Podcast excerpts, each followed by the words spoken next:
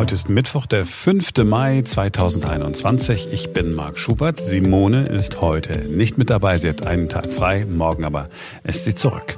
Wir hören heute von einer deutschen Sprache, die seit noch nicht einmal 20 Jahren in Deutschland offiziell als Sprache anerkannt ist. Es ist äh, eine Sprache, die denkbar ungeeignet ist für einen Podcast, das gebe ich sofort zu, aber es ist eine spannende Sprache, die sich immer wieder neu erfindet.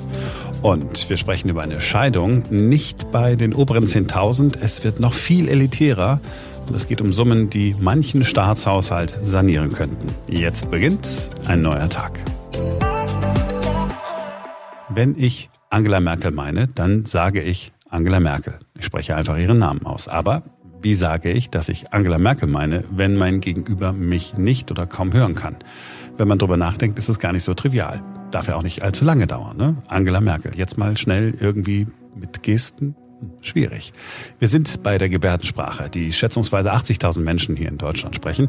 Ich bin darauf gekommen, weil ich vor kurzem gelesen habe im Tagesspiegel, dass man sich in der gehörlosen Community noch nicht darauf verständigen konnte, wie man zum Beispiel Annalena Baerbock kurz und knapp darstellen kann. Ich würde sagen, welches Zeichen man macht für Annalena Baerbock oder auch andere Menschen, über die man plötzlich sprechen muss, weil sie in der Öffentlichkeit aufgetaucht sind. Zeichen aber ist falsch, werdet ihr gleich hören. Von Dr. Silva Ladewig werdet ihr das hören. Sie ist Sprachwissenschaftlerin und forscht und lehrt an der Europa-Universität Viadrina in Frankfurt-Oder. Einer ihrer Schwerpunkte ist Gebärdensprache. Das weiß ich unter anderem auch deshalb, weil ich sie vor ein paar Jahren, als ich sie kennengelernt habe, schon äh, ausgefragt habe, regelrecht, was Gebärdensprache angeht. Ihr werdet jetzt auch erfahren, welche verschiedenen Übersetzungen es von Angela Merkel in der Gebärdensprache gibt. Nicht alle sind ganz so freundlich beim ersten Hinhören. Hallo Silva, schön dich mal wiederzusehen. Hallo Marc, ich freue mich. Ist schon lange her, ne? Das letzte Mal äh, saßen wir beim Italiener, haben ein Glas Wein getrunken, müssen wir irgendwann mal wieder machen. Das war im Sommer letzten Jahres, als wir die Pandemie ein bisschen vergessen hatten, ja. Ich habe im Tagesspiegel ähm, Checkpoint, ich habe ja da diesen Newsletter abonniert und da fand ich die Schlagzeile ziemlich faszinierend. Ähm, es wird noch ein Zeichen gesucht für Annalena Baerbock und Olaf Scholz und Armin Laschet. Hä, was, was, worum geht's denn da? Ah, Gebärdensprache. Man weiß überhaupt nicht, welche Zeichen man verwenden soll, wenn es um Annalena Baerbock geht. Habe ich das so richtig verstanden? Ja, also erstmal muss ich dich kurz korrigieren, wenn ich darf. Ähm, wir sprechen nicht von Zeichen, sondern von Gebärden. Danke für die Korrektur. Wie kommt man denn auf eine Gebärde? Ist eine völlig naive Frage. Also was, was überlegt man sich? Man arbeitet ein bisschen mit, mit den Buchstaben, aber die meiste Zeit, wenn ich, wenn ich das so sehe als totaler Laie, nehme ich gar nicht das so wahr, als wären das jetzt Buchstaben, die da gezeigt werden. Man muss differenzieren zwischen dem Fingeralphabet und Gebärden. Es heißt, wenn, wenn bestimmte Begriffe noch keine Gebärde haben oder sie spezifisch sind, dann wird dieses Wort gebärdet mittels der Buchstaben. Und dann gibt es aber für verschiedene Begriffe, so Wörter, sage ich jetzt mal in der Lautsprache, einfach Gebärden für alle möglichen Objekte, für Handlungen, für Sachverhalte gibt es ganz normal wie so ein Gebärdenwort. Und bei Gebärdennamen, achso, das ist nochmal eine andere Kiste jetzt, ne? Gebärdennamen, da sind wir ja genau auf dem richtigen Weg. Wie funktioniert das? Also das Gebärdenname ist echt interessant. Äh, es gibt verschiedene Wege, wie sich so ein Gebärdenname entwickeln kann. Oft äh, orientieren sich Gebärdennamen an so markanten physischen Eigenschaften, wie beispielsweise ein Vollbart oder ein Lockenkopf oder ein bestimmtes Schmuckstück, was eine Person gerne trägt oder auch wenn jemand starke Akne im Gesicht hat, ja, da schreckt auch der Gebärdenname nicht vor zurück. Also mhm. Da sind die äh, nicht so zimperlich, äh, wenn das ein charakteristisches Merkmal ist. Die Gebärde dafür fließt dann in den Gebärdennamen ein. Dann gibt es charakteristische Eigenschaften wie jemand ist besonders schlau äh, oder jemand tanzt gern oder so, was man als Leidenschaft mit in den Gebärdennamen einfließen kann. Oder, und das ist auch interessant, man orientiert sich an dem lautsprachlichen Namen. Also wenn jemand besonders bildlichen Nachnamen hat, wie zum Beispiel Wolke, Schiffer oder eine Farbe, dann wird die Gebärde für die Farbe beispielsweise genutzt, um den Gebärdennamen zu bilden. Oder bei Vornamen ist das auch so versteckte Bildlichkeit. Wenn jemand beispielsweise Sandra heißt, dann steckt in dem Namen Sand drin. Ja, das würden wir jetzt vielleicht gar nicht so sehen. Dann wird ah, Sand gebärdet. Ach, okay, Oder bei, Son okay, hm, ja. bei Sonja die Sonne. Das ist echt interessant. Fast lyrisch, wenn man so will. Ja, Das, deswegen ist Gebärdensprache so schön, unter anderem. Und ich muss mal jetzt für diese, für unsere hörende Kultur, man kann sich das ein bisschen vorstellen wie die Geburt von Spitznamen oder Kosenamen. Ja, ich glaube, wenn man mhm. sich da so ein bisschen reindenkt, wenn wir Spitznamen für jemanden finden, dann kann das auch basieren auf äh, häufig auch so Nachnamen, ne? aber mhm. auch bestimmte Eigenschaften, die eine Person hat oder ein bestimmtes Ereignis, was man vielleicht mit jemandem teilt oder so eine Erinnerung. Das kann alles in Spitznamen eingehen. Also wenn man sich da so ein bisschen reindenkt, kriegt man eine Idee davon, von diesen kreativen Prozessen, wie Gebärdensprachnamen entstehen. Da fällt mir ein, wir haben äh, einen gemeinsamen Kumpel, den nennt ihr, weil ihr ihn von der Uni kennt, Watschel. Richtig. Das war irgendwie, weil er so gewatschelt ist oder so? Nee, das hat damit leider nichts. Leider Quatsch. Nein, da waren wir mal zusammen in einem Personennamenseminar und äh, darf ich seinen richtigen Namen jetzt sagen? Sein Vorname ist Sebastian und wir haben geguckt, woher der sich entwickelt hat, etymologisch. Mhm. Sind aber doch dann in der falschen Spalte gelandet. also das war dann danach, es war dann Sebastian als Nachname oder irgendwie so. Ja, aber das, das war dann, das, das haben wir dann irgendwie nie wieder abgelegt und der hat sich dann wie du ja weißt, etabliert bei uns. Aber wenn es jetzt wäre, dass er einen Watschelgang hätte, dann wäre das etwas, wo du sagen würdest, ja, okay, das wäre etwas, das wäre so eine Charakteristik, die man in der Gebärdensprache abbilden könnte. Richtig. Bei dem Altkanzler Schröder war das beispielsweise ein Gebärdenname, ne? den hat man aufgrund seiner ja, in der Öffentlichkeit wahrgenommenen Wankelmütigkeit äh, mit Wanken verbunden, aber eher dieses metaphorische Wanken. Nicht, dass er irgendwie geschwankt ist, während er gelaufen ist, sondern er ist quasi metaphorisch geschwankt, weil er ja, sich keiner Meinung richtig, äh, richtig zuordnen konnte. Ne? Also sowas zum Beispiel. Ist Angela Merkel, ich meine, vielleicht ist die Frage völlig naiv, ist Angela Merkel die Raute? Nee. Nee, Angela Merkel war vor ihrer Kanzlerschaft der Miesmund. Ich finde diesen Begriff Miesmund immer nur in dem Kontext des Gebärdennamens, ehrlich gesagt. Sie war aufgrund ihrer äh, herunterhängenden Mundwinkel, so, ähm, hat man das quasi als so eine gebogene Form nach unten dargestellt. Als sie dann Kanzlerin wurde, hat man davon abgesehen, weil das ja doch, also Miesmund ähm, dann jetzt nicht besonders positiv nach außen wirkt. Und dann ist man auf äh, den Pagenkopf gegangen und hat den Pagenkopf, also ihre Frisur, abgebildet. Und eine weitere Gebärde ist, ach, die bezieht sich auf ihren Namen. Also ihr Name dient als Basis, nämlich Mer Merkel, Merken, die Gebärde für Merken. Ah, die Gebärde für Merken ist irgendwas wahrscheinlich so, ah, Idee haben oder? Am Kopf. Ich könnte mir vorstellen, dass du jetzt eine Geste zum Kopf gemacht hast oder so. Ja, ja. Genau. Also genau, da wo die, wo die Denkprozesse stattfinden, ist da im Kopf und Merken hat wirklich, und da man, man berührt quasi die Schläfe einer bestimmten Konfiguration und dann wäre das sozusagen die Basis für, für Merkel. Du hast ein paar Leute extra nachgeguckt, wie die Gebärden sind. Ja. Welche sind es? Also ich habe die, die aktuellen mal so ein bisschen geschaut und die meisten werden mit Fingeralphabet gebärdet, also meistens die Anfangsbuchstaben ihres äh, lautsprachlichen Namens. Was ich total spannend fand, und das macht total Sinn, ist die Gebärde für, für Herrn Lauterbach. Mhm. Man kann das Wort ja aufteilen in Lauter und Bach. Und dann wird die Gebärde für Lauter und für Bach gebärdet. Ja, und dann hat man quasi so ein zusammengesetztes Wort wie in der Lautsprache. Viele andere auf der poetischen Bühne, jedenfalls beim Dolmetschen, werden häufig mit Fingeralphabet oder nur mit dem Anfangsbuchstaben gebärdet. Also es muss ja etwas ganz Besonderes entweder im Namen sein oder eine herausgehobene Persönlichkeit. Also wenn wir uns vorstellen, jetzt eine Annalena Baerbock äh, würde Kanzlerin und würde zum Beispiel auffallen dadurch, dass sie viel lächelt. Dann könnte es also sein, dass es eine Gebärde gibt, die sagt, okay, die Frau, die lächelt. Ja, das wäre total schön, oder?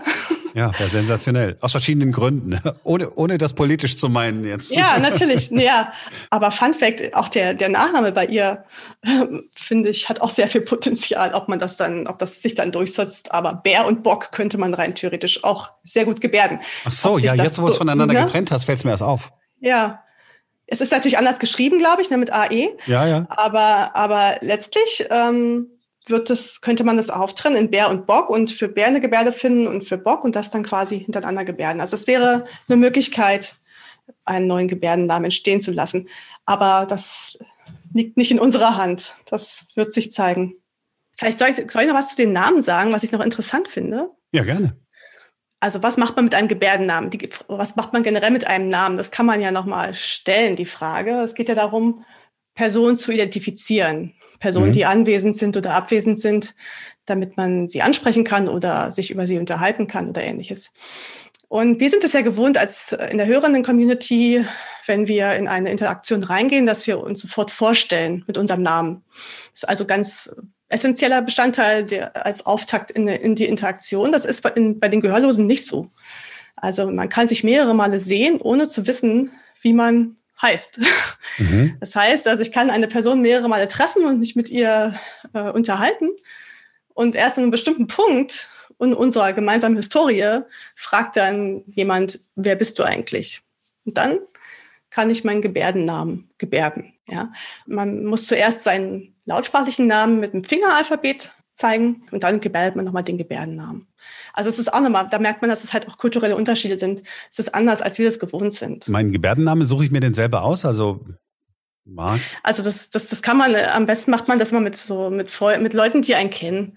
Das hat bei mir auch jemand anders gemacht in meinem Umfeld, weil ich gefragt habe, okay, was würdest du sagen, ist charakteristisch für mich?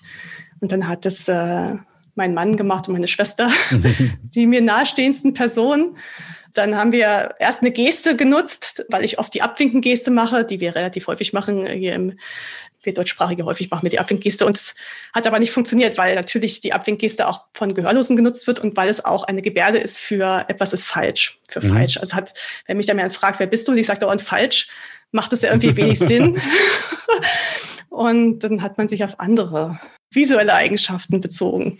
Und du bist zufrieden mit der Entscheidung? Manchmal ist es auch wie bei Spitznamen. Das geben dir andere Personen. Suchst du dir auch nicht aus. Danke dir, dass du dir Zeit genommen hast. Sehr gerne. Ja, ich äh, warte darauf, dass wir diesen, äh, was ist es für ein Rotwein, den wir dann trinken?